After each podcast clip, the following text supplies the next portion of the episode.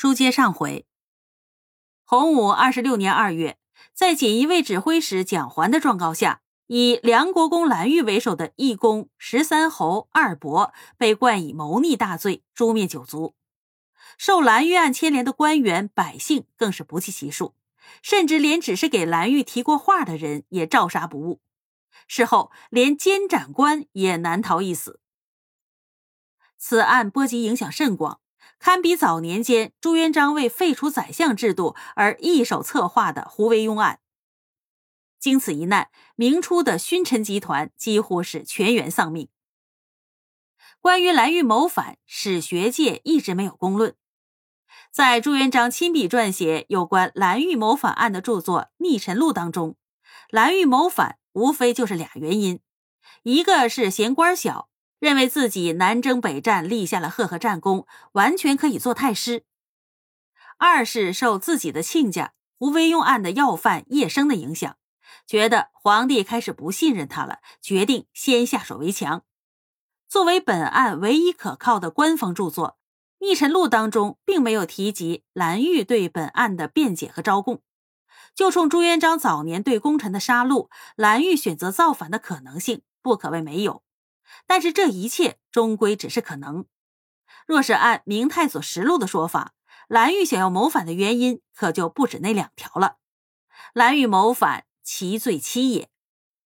其中第一条和第七条可呼应《逆臣录》当中蓝玉谋反的原因记载，而其他的罪名只是说明蓝玉在立下战功的期间，野心也不断的膨胀，骄纵不法，肆意妄为。蓝玉的这些问题固然有他自己性格的原因，但是这些若算是其蓄谋造反的原因，那恐怕朱元璋的这一家子早就升天了。那蓝玉为何还是被朱元璋当成了皇帝权柄上的刺，被毫不留情的拔掉了呢？这大概跟他与皇室之间的关系有关。大家都知道，蓝玉是明初开国功臣常遇春的内弟。蓝玉之所以有日后的成就，全凭常遇春的提携，而常遇春的女儿就是太子朱标的原配太子妃常氏。因这种帝室与功臣二代结合的政治联姻，太子朱标活着的时候也得尊称蓝玉一声舅舅。尽管蓝玉随着军功的累积多有不法，但是好歹也是在军中威望甚高的宿将。对于朱元璋培植太子党的势力，促成大明皇权交接，具有不可轻视的作用。因此上，蓝玉再放肆，朱元璋也没打算动他。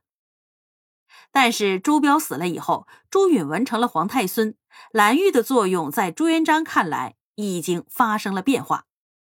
皇太孙朱允文的生母并不是太子妃常氏，蓝玉虽然名义上仍然是朱允文的长辈姻亲。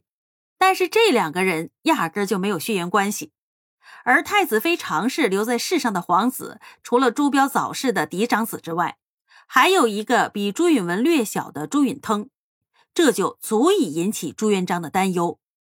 毕竟从宗法的角度而言，朱允腾也是朱标的嫡子，且就血缘而言，他比朱允文更靠近蓝玉。此外，朱元璋当然还是担心。朱允文将来无法驾驭悍将蓝玉，引发朝局的动荡，所以蓝玉必须死。